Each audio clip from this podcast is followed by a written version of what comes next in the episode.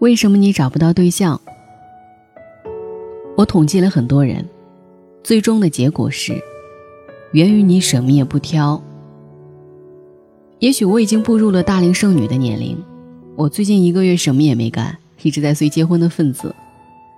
而宋格格结婚前起了幺蛾子，非要开单身派对，那真是我参加过最棒的派对，导致我至今生无可恋。他把一干朋友分成了三桌，滞销产品我在这桌。火热爆款，男神女神们，我也不知道为什么没有我。确认收货的是已经结婚的、有对象的。我们周围真的是门庭若市，而我们桌门可罗雀。所以作为滞销品，我们桌决定检讨一下我们为什么没有对象。而研讨的结果就是，因为什么也不挑啊，什么也不挑，才是真的挑。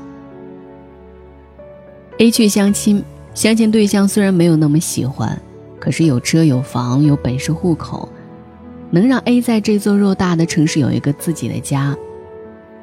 A 尝试着约会了几次，确实没有怦然心动，但也不会看着就不想聊天儿，就都还好。多了一个人吃饭，多了一个人看电影，A 也会不甘心。谈个恋爱，竟然从一开始就没有手拉手的心跳加速。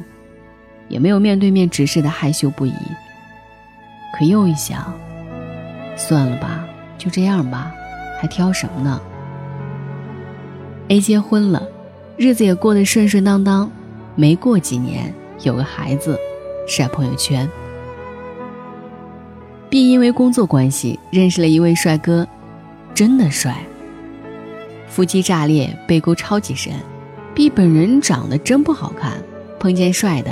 总要不自觉的多看两眼，没想到这位帅哥品味独特，竟然也含羞同意了 B 的暗送秋波。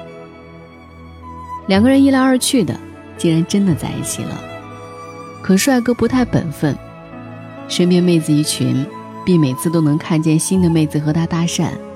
帅哥的工作能力也有一点欠缺，B 也懊恼过，要不要换一个啊？换一个吧，换一个踏实的。可又一想，自己这张脸想找一个这么帅的，真的难了。就这么凑合过吧，至少以后基因棒呀。所以他睁一只眼闭一只眼，得过且过。C，真的不是那种会努力的类型。他最擅长的是花钱，最喜欢的是买新品，最向往的人生是参加各种秀款的活动，然后买买买，玩儿。一次聚会上，他认识了一位富甲一方的大哥，大哥有点地中海，可是还好啊，没那么难看，年纪也没有大的特别多，很有钱，能给 C 买包包、买衣服、买他喜欢的一切名牌。C 有时候也会想，自己是不是要傍个大款，要不要找个自己喜欢的男生好好过日子？可是喜欢的人没钱买包啊。他看着满柜子的包，摇了摇头，算了，人生都这样了，还有什么自行车呀？D 在成年后的二次求学中认识了上课的老师，真的非常有学问，上知天文下晓地理。虽然为人木讷呆板，聊天也不会哄 D 开心，但是 D 依旧很愿意带着他出去和自己的小伙伴们见面，因为好拉风啊。每次都因为学霸哥哥的博学，地被小伙伴们吹捧。这样厉害的人你都能泡得到，赞。虽然弟和他并没有什么共同话题，大多数时候不过是嗯啊啊。虽然他也幻想过和心爱的男生一起聊偶像剧，可他想了又想，算了吧，自己这样的还想找谁呀？你看，A、B、C。D，他们都找到了男朋友，过得也都不错。可那都不是你想要的生活。